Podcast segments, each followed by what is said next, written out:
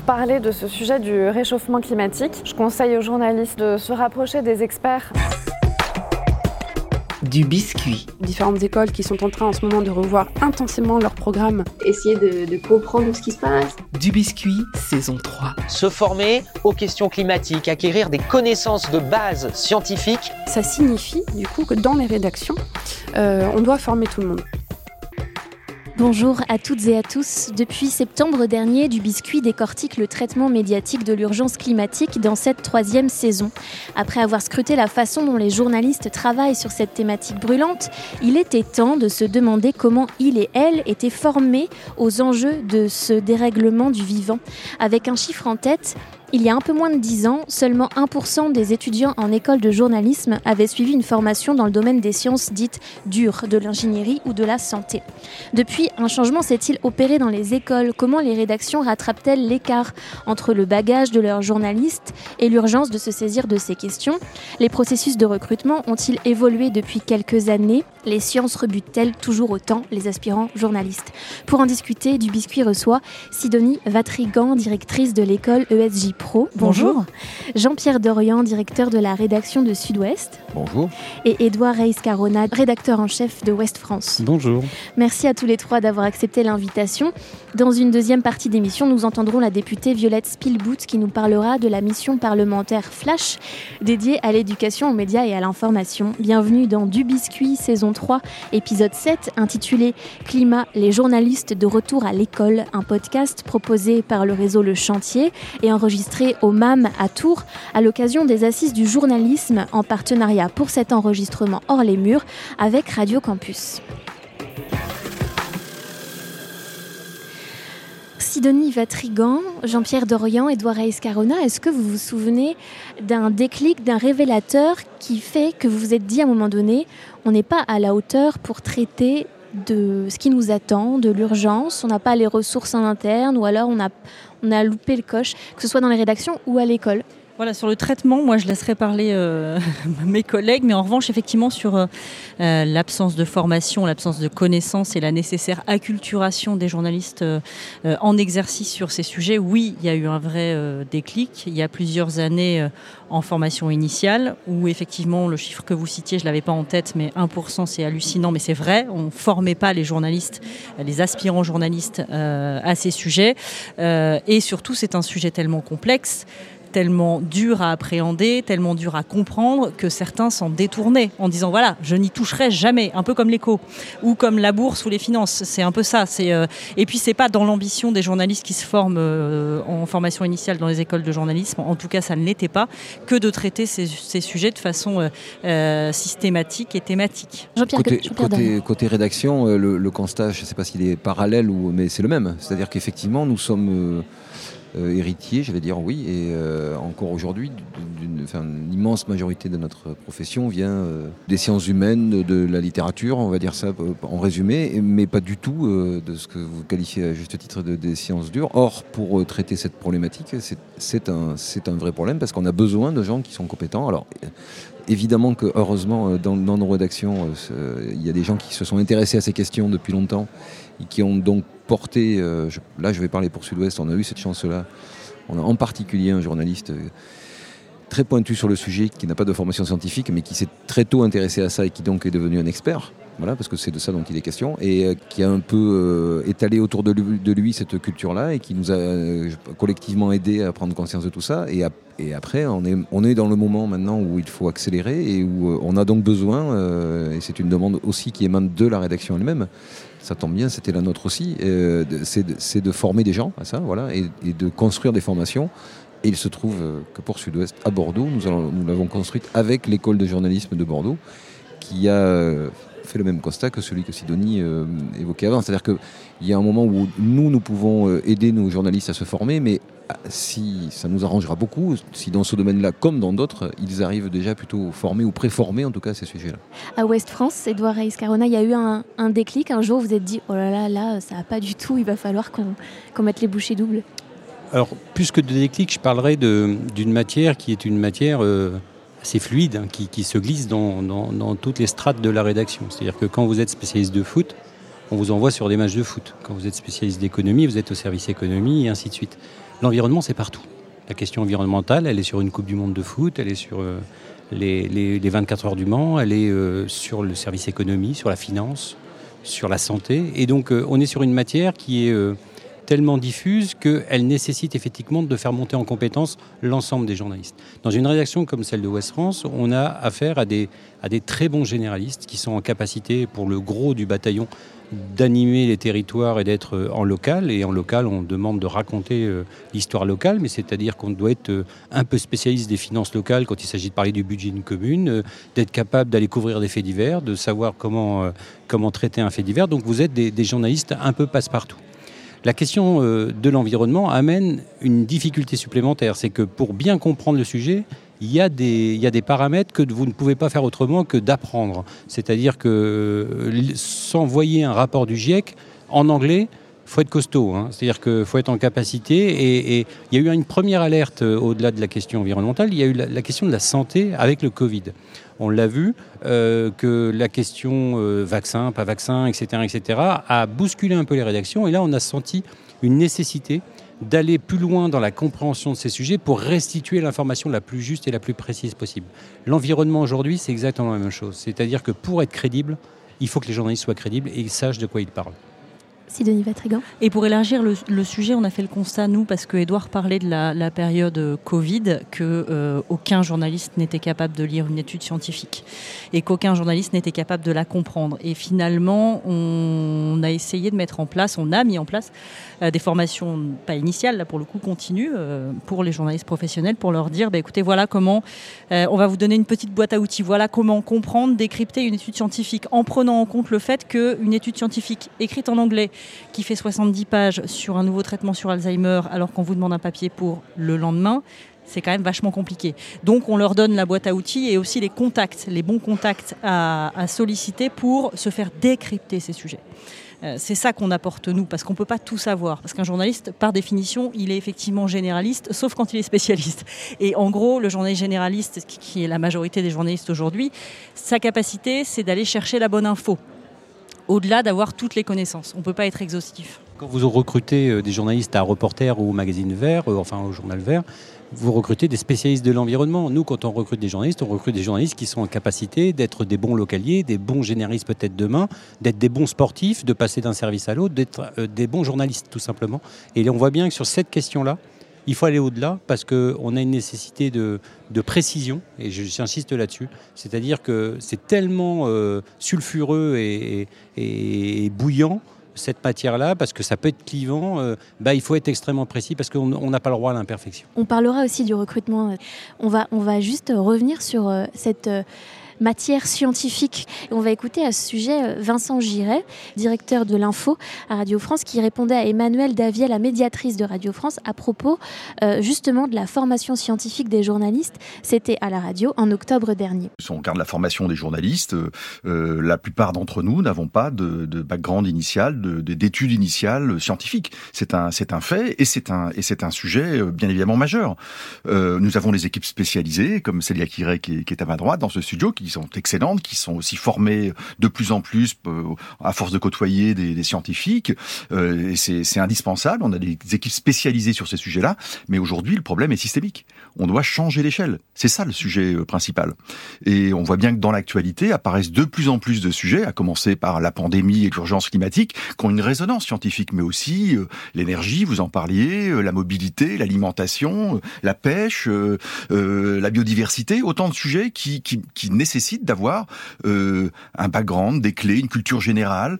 Euh, notre, euh, d'autant plus qu'on est, on poursuivait la discussion précédente. Oui. On n'est pas là nous ni pour faire de la morale ni pour culpabiliser nos auditeurs, mais on est là pour donner une information la, la plus proche des scientifiques sur ces sujets-là et pour la comprendre et pour l'éclairer et bien évidemment pour éclairer aussi une complexité du monde. On voit bien que ces sujets-là ont une, une multitude de paramètres et que et qu'il y, y, a un besoin de compréhension. Et si on veut être capable d'en faire la pédagogie, si on veut être capable de, de, de, raconter aussi les voies de passage, hein, les solutions pour ces sujets-là, eh bien, on doit aussi euh, élever notre niveau de jeu et avoir ces éléments de formation scientifique indispensables au, au- au débat démocratique aujourd'hui. Jean-Pierre Dorian, est-ce qu'à Sud-Ouest, vous aviez, comme le constate euh, Vincent Giret, euh, des journalistes euh, voilà, spécialisés, vous le disiez tout à l'heure, euh, bien cloisonnés dans la rédaction, dans un espace à part quasiment, euh, voilà, qui... Non, il était, il était, c'est ce qui nous a servi d'ailleurs. hein, le, le- le spécialiste, puisqu'au début il y en avait un, il est toujours le, le spécialiste de cette question, mais ce qui nous a aidé, c'est qu'il justement il a essaimé parce qu'il était au milieu de la, rédaction, au service général. Et après, Edouard l'a dit tout à l'heure, ce qui est très important, c'est que, enfin, il n'y a pas une rédaction type, il y a des rédactions et les rédactions de, même si ce sont des gros journaux de la presse quotidienne comme Ouest France ou, ou Sud-Ouest, ce qu'il faut bien imaginer, c'est que euh, là où aujourd'hui euh, la problématique se pose et, euh, et c'est heureux qu'elle se pose, c'est que désormais, en dehors du spécialiste qui traitait toutes ces questions-là, parce que le rapport du GIEC c'est une chose, mais appréhender un sujet, euh, un sujet important comme l'implantation d'une entreprise euh, au fin fond des Landes euh, pour savoir si oui ou non cette entreprise-là elle est, elle est compatible avec aujourd'hui les nouvelles normes de l'environnement. C'est pas, ça, ça équivaut pas à, lire un rapport du GIEC, mais il faut avoir une approche scientifique pour aussi et aussi avoir dans son car- carnet d'adresse le bon expert qui va pouvoir dire oui ou non, ça va être néfaste pour la nappe phréatique. Je, L'exemple de, l'actualité du moment, c'est la question autour des, bassines. euh, On, en- parle beaucoup et pour de mauvaises raisons d'ailleurs. Mais le, problème environnemental que posent les bassines, même si personne jusqu'à présent n'a su le résoudre avec fermeté, mais il vaut, beaucoup mieux avoir dans son bagage une expertise soi-même et ou des experts qui peuvent euh, vous dire euh, oui, c'est une bonne idée, non, c'est une mauvaise idée.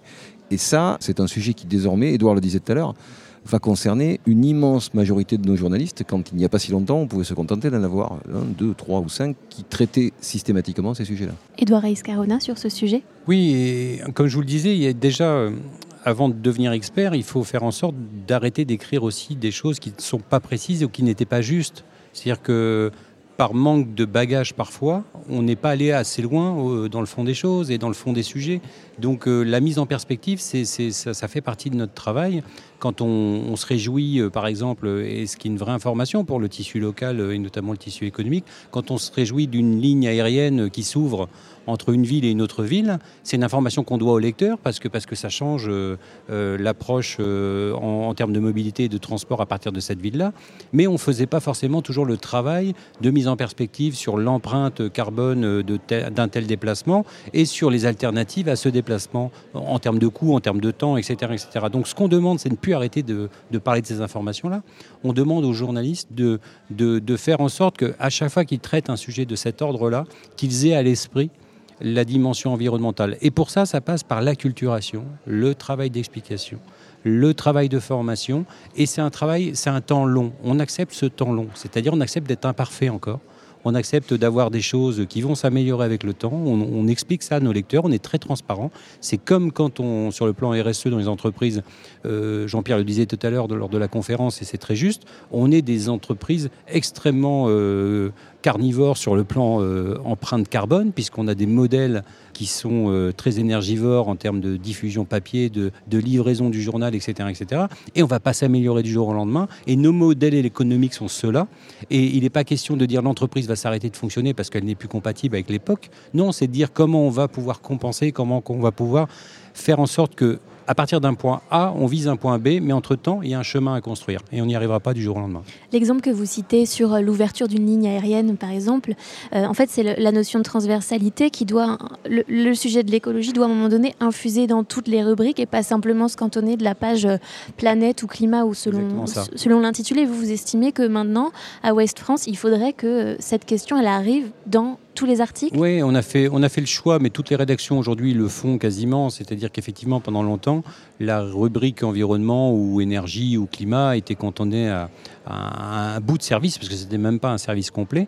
Et euh, l'AFP eux-mêmes ont, travaillé en transversalité, c'est-à-dire qu'à partir du moment où le sujet est dans tous, les, dans tous les segments de la vie quotidienne, il était hors de question de les cantonner dans, dans- dans un secteur particulier. Donc ça veut dire, et c'est là où c'est plus complexe, de faire en sorte que la montée en compétence sur ces questions se fasse à tous les niveaux euh, et dans tous les services. Donc euh, là, on a fait un journal spécial sur l'eau euh, samedi dernier. Il y a des sujets à tous les étages du journal. Ça part de l'international avec des reportages au Cap en Afrique du Sud jusqu'à l'arrosage des terrains de foot des clubs professionnels dans l'Ouest. Donc même le service des sports traite de ces questions. Et aujourd'hui, ce n'est pas des journalistes environnement qui vont aller au service des sports faire ces sujets, c'est les services des sports eux-mêmes qui prennent en compte cette dimension environnementale.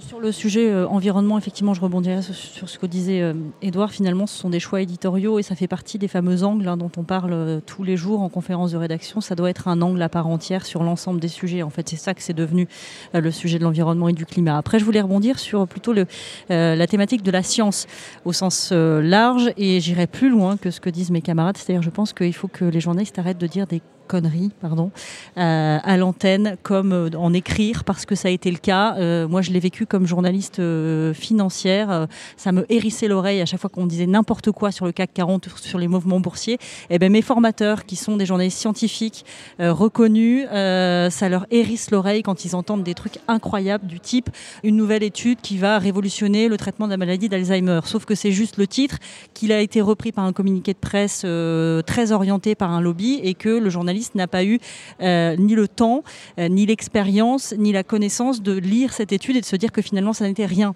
C'était une avancée très mineure. Bref, je, fais des détournements comme ça, mais il est aussi très important que les journalistes s'emparent de ces sujets et les comprennent pour arrêter de faire des raccourcis ou de se faire piéger par certains communicants dont c'est le métier et qui euh, réécrivent en fait les études en les orientant à leur sauce. Du biscuit. Saison 3. Il y a un texte qui a été euh, publié euh, en septembre dernier, dont vous avez parlé longuement euh, cet après-midi, puis dont on parle souvent dans du biscuit et puis dans le monde journalistique, je pense, depuis septembre. C'est cette fameuse charte pour un journalisme à la hauteur de l'urgence écologique à l'initiative du Média Vert et d'autres journalistes, dont Anne-Sophie Novelle. et le point numéro 9 de cette charte, il dit qu'il faut se former en continu à ces problématiques-là. et cette charte, Sidonie Vatrigan, elle a, vous le disiez, remué dans les écoles elle a remué, euh, enfin la thématique a remué avant, hein, parce que euh, l'avantage de, nos écoles de journalisme, c'est qu'on accueille des jeunes journalistes, donc qui sont sensibilisés depuis très longtemps à ces sujets et qui les poussent euh, et qui ont poussé le fait qu'on bouscule un peu nos programmes. C'est-à-dire qu'on n'avait pas de formation effectivement à l'environnement et au climat ces trois dernières années. Maintenant, ça existe, c'est mis en place et, et les jeunes les suivent avec, avec grand plaisir. Alors oui, la charte a, a bousculé pour différentes raisons. Déjà, il y a énormément de jeunes qui l'ont signée de jeunes journalistes. L'ensemble des écoles reconnues par la profession l'ont signé. Le SJ Pro l'a signé Le SJ Pro ne l'a pas signé en tant qu'organisme de formation, mais à titre individuel, les directeurs l'ont signé, en tout cas une partie d'entre eux. Euh, donc, euh, en revanche, les écoles reconnues, donc qui, qui diplôment comme l'IJBA ou euh, comme le CFJ, le SJ, et donc qui font des masters, l'ont signé, effectivement. Après, nous, en tant qu'organisme de formation, on n'a on, pas voulu la signer parce qu'il y a aussi quelques éléments dans lesquels on ne se reconnaissait pas forcément et qui nous obligeaient trop. On a préféré réécrire, nous, une charte qui nous appartient. Voilà, tout simplement. Après, euh, je reprends le, fil de l'histoire. En, termes de formation initiale, en tout cas, euh, ces sujets, euh, la façon dont, dont on les traite et les choix des angles, ça c'est déjà inscrit dans l'esprit des jeunes. Le principal problème, je pense qu'il est lié surtout euh, à l'origine encore de ces jeunes. C'est-à-dire que Jean-Pierre Dorian disait tout à l'heure, on a des profils qui sont très très similaires encore. C'est des gens qui ont fait de l'histoire, qui ont fait des sciences humaines, qui ont fait des études littéraires, mais on a très peu de profils scientifiques qui sont attirés par nos métiers euh, pour diverses raisons. Et c'est très compliqué effectivement euh, d'avoir un panel beaucoup plus diversifié de, de gens qui arrivent en école de journalisme. Et c'est bien ça le problème, c'est que le recrutement des écoles de journalisme reste encore trop généraliste. Il faut l'ouvrir, il faut qu'on arrive à attirer d'autres profils. On a des pistes pour euh, attirer justement ces profils. Ah Est-ce bah, que ça se passe au moment des concours Puisque on sait que c'est beaucoup sur concours, sur euh, dossier lettre de motivation. Est-ce que le concours est trop anglais littéraire euh? Je pense que c'est aussi. Jean-Pierre Dorian. c'est pas seulement les écoles de journalisme qui sont en cause, c'est aussi les, les, médias en général. Je pense que le, aujourd'hui, l'image du journalisme n'est clairement pas scientifique. Voilà. Il y a des journalistes scientifiques, ils sont, dans des revues scientifiques, ils sont très exceptionnellement dans des médias généralistes, mais le fait est que la petite révolution, euh, elle est en cours. Je suis plutôt, moi là-dessus, optimiste. Je pense que grâce à ce sujet-là, voilà, ce sujet majeur, euh, l'urgence climatique et l'environnement, je, pense que le phénomène va s'inverser. C'est-à-dire qu'il y a des gens qui ne se seraient pas forcément imaginé une destinée dans le journalisme, qui vont y venir avec une formation scientifique en se disant, oui, mais je vais avoir des choses à raconter. Voilà. Je me trompe peut-être, mais je ne crois pas euh, être trop optimiste en le disant. Après, nous, on a un gros avantage à ESJ Pro, c'est qu'on a des contrats de professionnalisation et on a des gens en reconversion. Donc, on a des gens qui, viennent d'horizons euh, un peu plus différents. Mais c'est vrai que la matière scientifique, c'est compliqué d'attirer effectivement euh, dans des, en tout cas dans des titres de presse généralistes, des gens qui soient des purs scientifiques. Ils se destinent généralement plutôt à des, revues spécialisées. Et comment est-ce que vous avez euh, peut-être déjà fait évoluer à l'ESJ Pro le, le, socle de base, le socle théorique que vous, que vous transmettez à, vos étudiants et étudiantes? Est-ce qu'il y a des nouvelles matières qui ont fait leur apparition? En fait, on, travaille par session, c'est-à-dire qu'on propose des sessions d'une semaine à nos étudiants, puisqu'ils sont en alternance, donc ils sont dans des rédactions et, euh, et à l'école. Et lorsqu'il y a des sessions, elles sont thématiques. Donc soit elles sont très orientées métiers, donc euh, apprendre à écrire, apprendre à tourner, apprendre à, à parler à la radio, soit elles sont euh, thématiques. Et donc, on a ajouté la thématique science et environnement. Ils en font euh, une semaine. Euh, malheureusement, c'est qu'une session par an, mais ça fait quand même déjà deux semaines. C'était inexistant il y a trois ans, donc on est ravis de le faire.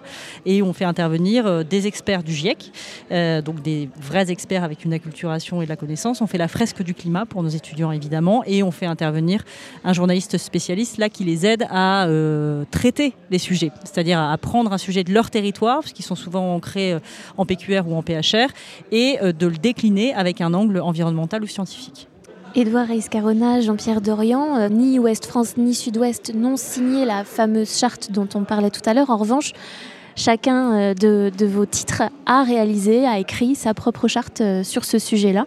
Oui, comme, comme, comme d'habitude à Ouest France, c'est-à-dire qu'on a l'habitude, de, avant de signer une charte, de, de réfléchir collectivement au contenu de cette charte et de la travailler avec les gens qui travaillent dans cette entreprise, du journaliste, euh, du simple journaliste de base euh, qui n'est pas dans l'encadrement, jusqu'au directeur de la publication. Donc il y a tout un process. Euh, pour la petite histoire, la charte est sortie en septembre, je crois. Les équipes de West France travaillaient depuis février de l'année d'avant sur une, sur une charte, sur une écriture d'une charte, parce que ça met longtemps, parce qu'on a voulu inscrire ça dans un, dans un mouvement se terminant justement par l'écriture de la charte, mais sans vouloir aller trop vite pour une question de, d'agenda, c'est-à-dire qu'on a voulu d'abord euh, mettre en place un réseau euh, parce qu'on a des réseaux de compétences à West France. On parlait tout de suite de la formation, mais nous, on a des réseaux de compétences au sein de la rédaction où les journalistes spontanément s'inscrivent dans ces réseaux de compétences parce qu'ils sont euh, intéressés par une matière. Donc ça peut être la culture, ça peut être la santé, ça peut être le, les questions militaires. Donc on a des journalistes qui sont au sein de ces, réseaux qui sont animés par des journalistes eux-mêmes. Et on avait un réseau environnement qui, vivait, mais qui vivait, euh, qui vivotait, dirons-nous, parce qu'ils avaient du mal, non pas qu'ils faisaient du mauvais travail, mais ils avaient du mal à avoir une écoute auprès de la direction, auprès de la rédaction en chef, dont, je suis un des responsables, parce que euh, n'était pas dans l'instant, euh, et donc ils étaient une cinquantaine à, vivre et à essayer de proposer des choses. On avait aussi l'entreprise qui travaillait avec un groupe RSE qui travaillaient depuis 2-3 ans, qui avaient l'impression de travailler dans le désert. C'est-à-dire que la rédaction, par exemple, s'intéressait peu à leurs travaux, alors qu'ils publient chaque année euh, euh, des baromètres sur, euh, sur les avancées de l'entreprise et ils n'avaient pas du tout de, de, visibilité. Et puis, à un moment, la rédaction, on a décidé d'en faire quelque chose de d'important et de structurant. Et là, depuis, le réseau environnement, c'est 180 journalistes, donc ça a beaucoup grandi.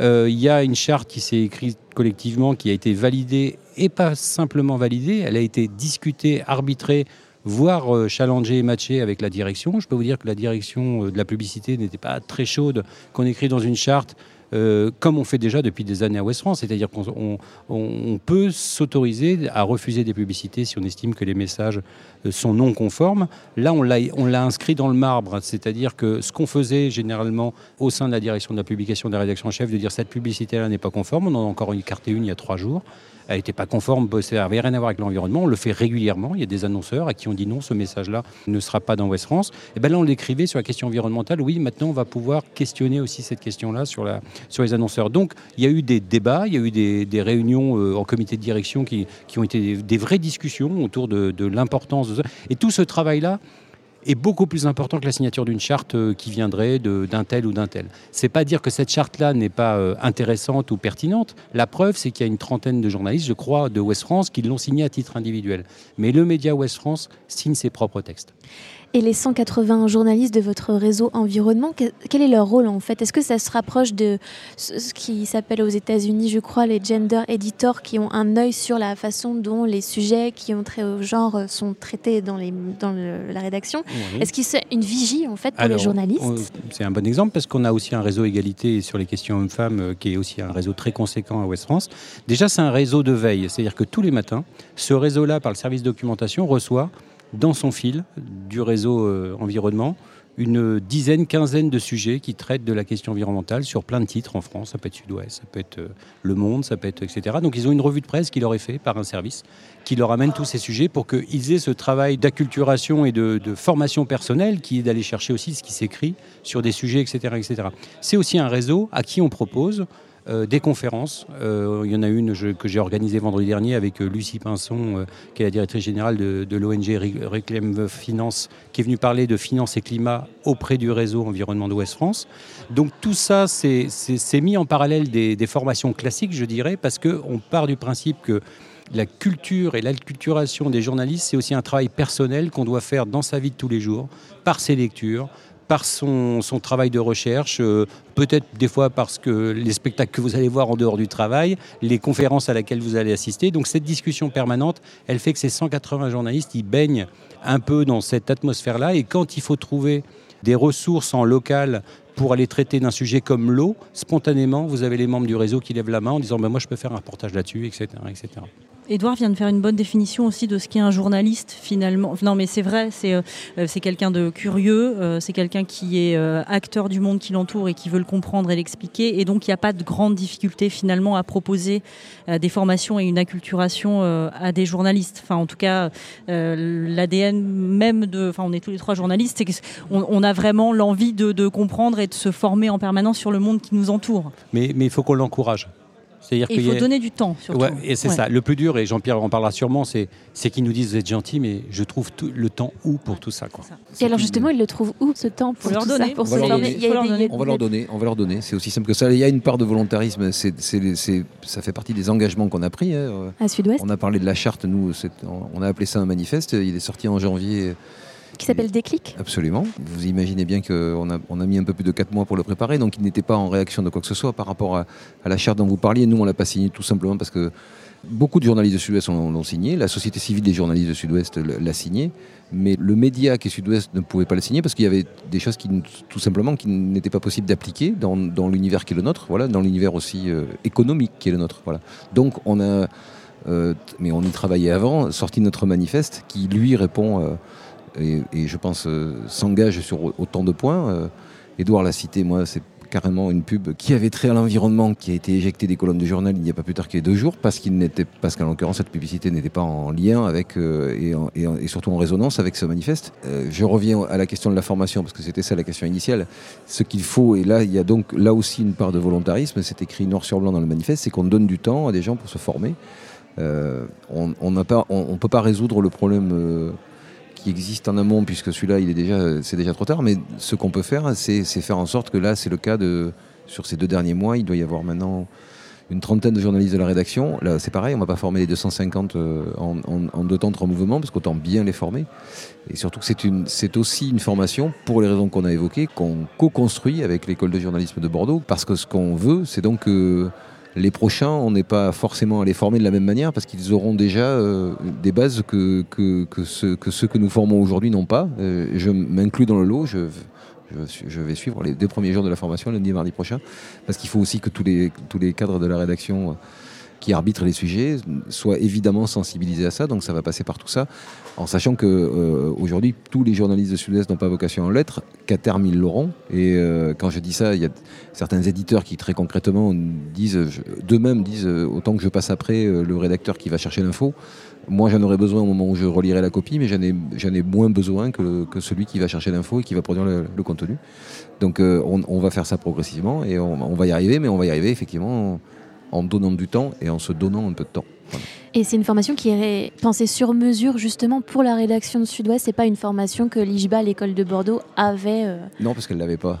elle l'avait pas dans son, elle l'avait pas sur l'étagère. Et, euh, et effectivement, on a, on a sollicité d'autres, euh, d'autres organismes. Et ce qu'on s'est dit, c'est qu'on allait le construire ensemble parce que ce, ce qui est très important pour nous, on, à Sud-Est, on n'est pas des journalistes de France Inter, voilà. Et j'adore France Inter. On pas, mais on n'est pas non plus des journalistes de Ouest France. On, part de notre territoire.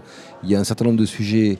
On parlait d'une manière de traiter l'actualité de, façon généraliste. C'est vrai qu'un un localier de Saint-Malo, il, peut être amené à traiter une information qu'un localier de Mont-de-Marsan peut être amené à traiter. Sauf qu'il y en a un qui la traitera à Saint-Malo, l'autre qui la traitera à Mont-de-Marsan. Et ça, ça indexe la manière de traiter l'information, qu'on le veuille ou non. Et c'est de la même manière. euh, c'est- comme le journaliste qui doit se taper les 70 pages en anglais du rapport du GIEC. Là, il faudra un super spécialiste. Euh, je pense pas qu'on ait à demander ça euh, au localier de Mont-de-Marsan, Edouard l'a dit tout à l'heure, ou au localier de Saint-Malo. Mais en revanche, ce qu'il faut maintenant que les deux aient aussi, c'est ce- cette espèce de bagage minimum pour. euh, et là, je vais citer Sidonie, pas raconter de conneries. J'aurais aimé être cité pour d'autres choses, mais ça n'est pas grave. Euh, non, je voulais ajouter quelque chose effectivement sur la, notion de la formation et prêcher un peu pour un paroisse. Les organismes de formation sur ces sujets-là, il n'y a, rien sur étagère. Enfin, vraiment, pour le coup, tout est adapté euh, à la réalité euh, et des titres et des médias qui traitent ces sujets. C'est-à-dire que pour les traiter correctement, il faut qu'on s'ancre dans le territoire, il faut qu'on comprenne le territoire. Quand je dis on, c'est l'organisme de formation. Et donc, on propose la formation la plus adaptée à leur quotidien. Nous, c'est ce qu'on fait quand on propose une boîte à outils à un titre de PQR ou, euh, euh, pour pas les citer, à l'AFP, c'est totalement différent totalement différent dans l'approche. Donc il faut vraiment qu'on apporte euh, les bonnes clés et, euh, et les bonnes grilles de lecture suivant le média, sa destination et son implantation. Edouard Escarona. Mais ce qu'on constate, c'est que cette euh, matière, elle vient bousculer euh, aussi la relation qu'on pouvait avoir avec les organismes de formation. C'est-à-dire que quand on a décidé de faire de l'environnement quelque chose de, central dans la stratégie des, des mois à venir et euh, des années, on a regardé notre catalogue de formation qu'on proposait à nos journalistes et on s'est aperçu qu'on avait des formations qui dataient de Mathusalem, qui étaient toujours au catalogue, très peu de formations sur le contenu, en fait, sur la matière journalistique, sur euh, l'apprentissage d'un thème. Donc on a réaffecté des budgets vers, euh, vers l'environnement parce que ça nous paraissait essentiel. Mais peut-être que demain on les réaffectera de la même façon vers les questions de santé, peut-être sur les questions de politique internationale parce que euh, on le voit bien, euh, on est dans un monde de plus en plus bousculé, la, guerre en Ukraine, etc.. On a besoin de comprendre ça parce qu'on ne peut pas comprendre notre territoire si on ne comprend pas les grands enjeux du monde. Et ben toutes ces questions-là, on doit travailler avec les organismes de formation et, et l'ESJ Pro comme SAMSA ou d'autres, on se sont adaptés et ont amené ça pour être au plus près du besoin des éditeurs. Travailler avec les organismes de formation, travailler aussi avec les scientifiques en prise directe. Je vous propose d'écouter euh, à ce sujet Isabelle Autissier, présidente euh, du WWF, qui s'exprime sur le lien entre journalistes et scientifiques au micro de Reporter d'Espoir. C'était il y a deux ans. Euh, les journalistes gagneraient à approfondir plus d'abord auprès des scientifiques qui sont ceux qui ont pignon sur rue, donc pour le climat, les gens du GIEC, hein, pour euh, vraiment euh, avoir des bases, parce que maintenant les gens du GIEC arrivent à parler de ces sujets-là de manière simple. Donc euh, euh, l'ensemble des journalistes gagneraient souvent à aller à la source pour avoir ce discours euh, simple et compréhensible et pouvoir ensuite éclairer ce discours par peut-être des choses qui se passent dans la vie de tous les jours et, qui vont relever des sécheresses ou que sais-je, euh, mais les éclairer au regard de la connaissance. Les éclairer au regard de la connaissance, dit Isabelle Autissier. C'est le choix que vous avez fait à Ouest France, euh, Édouard Reis-Carona, en invitant justement des scientifiques du GIEC pour parler à votre rédaction. Alors justement, ce travail d'écriture de, la charte, on était en contact depuis déjà des mois avec Valérie, Basson-Delmotte, avec euh, Christophe Cassou, euh, pour justement faire en sorte que tout ce qu'on allait ins- inscrire dans cette boîte à outils, pas simplement dans la charte, soit parfaitement pertinent et précis. C'est-à-dire qu'on a même travaillé avec Christophe Cassou, qui, travaillait en même temps avec euh, France Télévisions pour le bulletin météo-climat qui est, qui est apparu euh, sur les antennes il y a quelques jours. Et on a travaillé sur le mot de dérèglement climatique. Euh, lui nous disait le dérèglement climatique, il ne faut pas parler de dérèglement climatique, parce que dérèglement, ça sous-entend qu'il y avait des règles, mais, des règles posées par qui? Donc les hommes. En l'occurrence, euh, changement climatique était plus approprié. Donc on est allé jusqu'à ce niveau-là de précision, et quand on a euh, validé notre charte, on a demandé d'abord à avoir la validation des membres du GIEC, de ces membres-là. Ils ont été cinq à, à poser leur validation sur tout le travail de documentation fait par la rédaction. Et on leur a proposé, ils ont accepté bien gentiment de venir euh, discuter. Alors ils ont eu une exigence à laquelle on a accédé euh, bien volontiers parce qu'on était dans ce, moment-là où, la direction était en capacité de l'entendre. Ils voulaient discuter le matin avec toute la direction du journal. Et l'ensemble de la direction était présente, les patrons des filiales aussi. Euh, des régies publicitaires et la matinée était leur présentation qu'ils ont refait l'après-midi, ils l'ont fait deux fois. Parce qu'ils voulaient vraiment que le média Ouest France prenne conscience de l'importance de l'enjeu et ce qui est formidable avec euh, les scientifiques, et notamment ceux-là, et en particulier euh, Valérie Basson-Delmotte et, Christophe Cassou, c'est qu'ils sont extrêmement pédagogues. Ils sont pas du tout stigmatisants, pas du tout culpabilisants. Et l'après-midi, ils ont fait un carton parce qu'on avait euh, la salle de conférence qui était pleine et il y avait plus de 200 collaborateurs à l'extérieur parce que c'était en visio et en présentiel. Ils ont refait leur présentation. On a présenté la charte donc à l'ensemble des salariés, etc.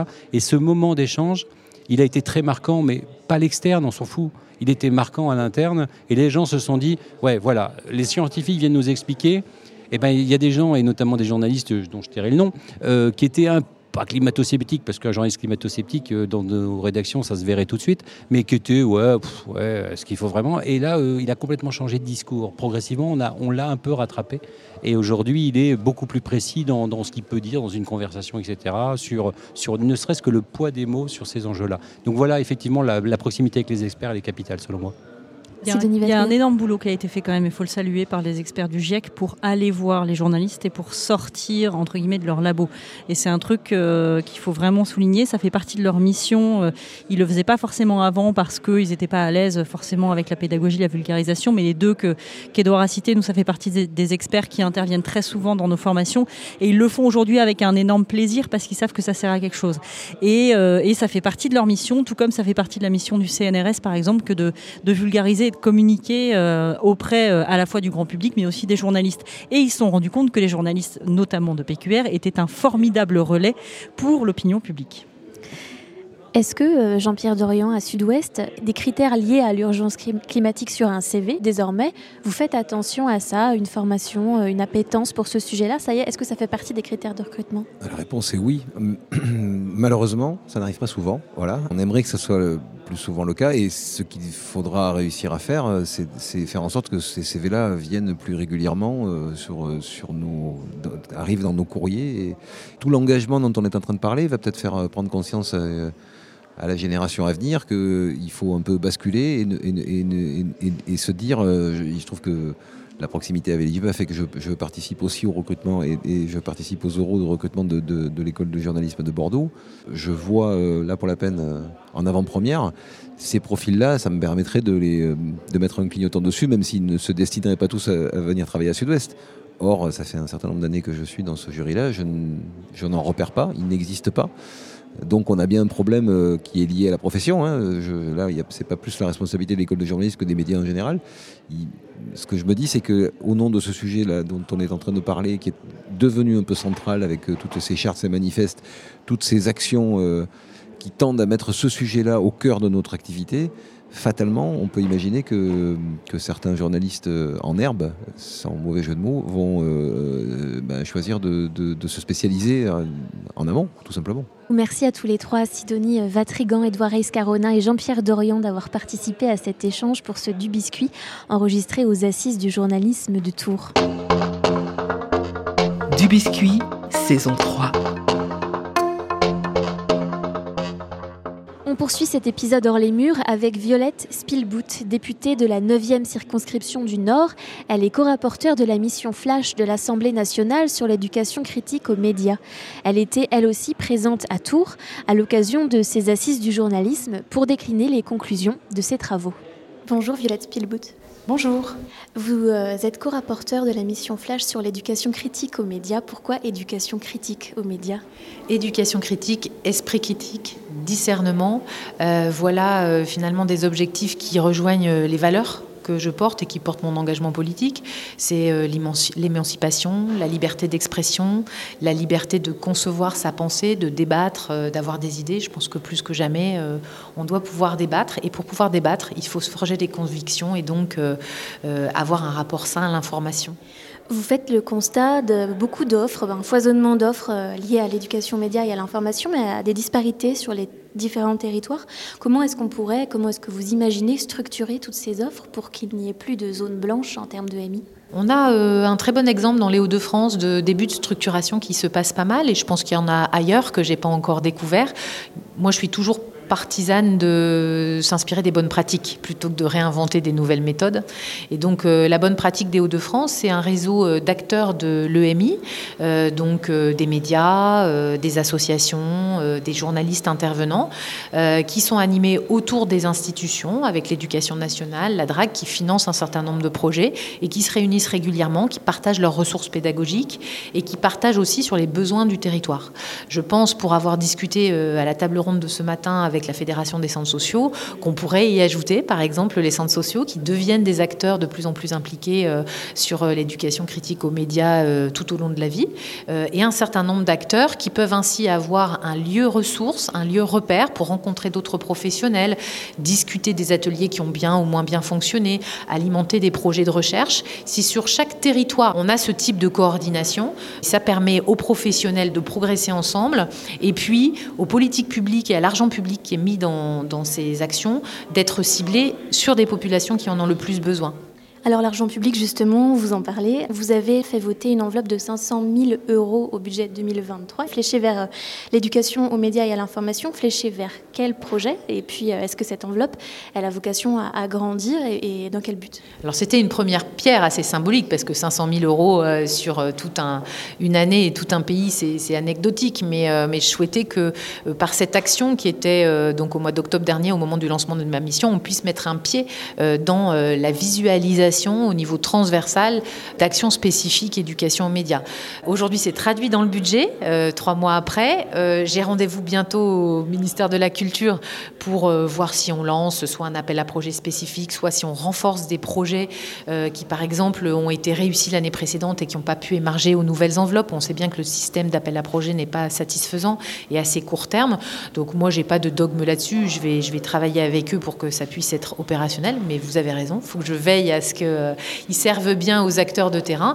Et puis c'est surtout un pied dans la porte pour euh, le budget 2024 par rapport aux propositions que je fais pour pouvoir défendre euh, ben, un renforcement des moyens sur l'éducation nationale, mais surtout autour, dans les politiques familiales et de parentalité. Je pense que c'est là qu'il y a urgence. Il y a un leitmotiv en éducation aux médias depuis quelques années, c'est le MI tout au long de la vie. Comment est-ce qu'on fait pour toucher les actifs et les seniors sur le plan de l'éducation aux médias alors qu'ils ne sont plus captifs, comme on dit? Alors ils sont captifs, mais à des endroits qu'on a peut-être un peu sous-estimés. Pas complètement, mais ils sont captifs, euh, si je pars des seniors, dans les bibliothèques, euh, par exemple, les bibliothèques municipales qui sont animées, elles, en éducation aux médias par la Bibliothèque publique de l'information et la BNF. Donc c'est assez décentralisé sur tous les territoires, avec les municipalités. Donc euh, moi, je vais la semaine prochaine voir un atelier EMI mené par une journaliste de France Bleu Nord dans la PVL. Et donc ça se fait auprès de publics seniors qui sont euh, ceux qui fréquentent le plus euh, ces bibliothèques. Mais par exemple, dans les bibliothèques pour tous, qui sont associatives, dans les territoires plus ruraux, il n'y a pas ce genre d'action aujourd'hui. Donc c'est vrai qu'il y a toujours euh, plus à faire. Et puis sur un public adulte, ben, je dirais qu'il faut aller là où les gens sont. Ils ne vont pas venir forcément à nous. Il y a plein de façons de le faire. ce qu'a fait Reporters sans frontières avec des bus qui s'arrêtaient dans les communes en créant un débat le soir ouvert à tous a plutôt bien fonctionné, a mélangé des citoyens de toutes sortes, toutes origines, donc c'était plutôt réussi donc aller au-devant des publics, euh, ou aller là où ils sont. Et les centres sociaux, euh, les MJC, les maisons de la culture, les associations d'éducation populaire, ben souvent euh, travaillent en intergénérationnel, font des ateliers, par exemple couture avec les mamans pour recycler des tissus. Et eh bien peut-être que les femmes de l'atelier couture, on peut leur proposer un atelier de décryptage de l'info sur Facebook et que ça va les intéresser pour qu'elles puissent parler avec leurs jeunes. Et donc moi je crois qu'il faut que euh, les acteurs de l'EMI, les nouveaux médiateurs de l'EMI, comme on les a nommés ce matin, euh, puissent aller euh, au plus proche des publics. Merci beaucoup Violette Spielboot. Merci à vous.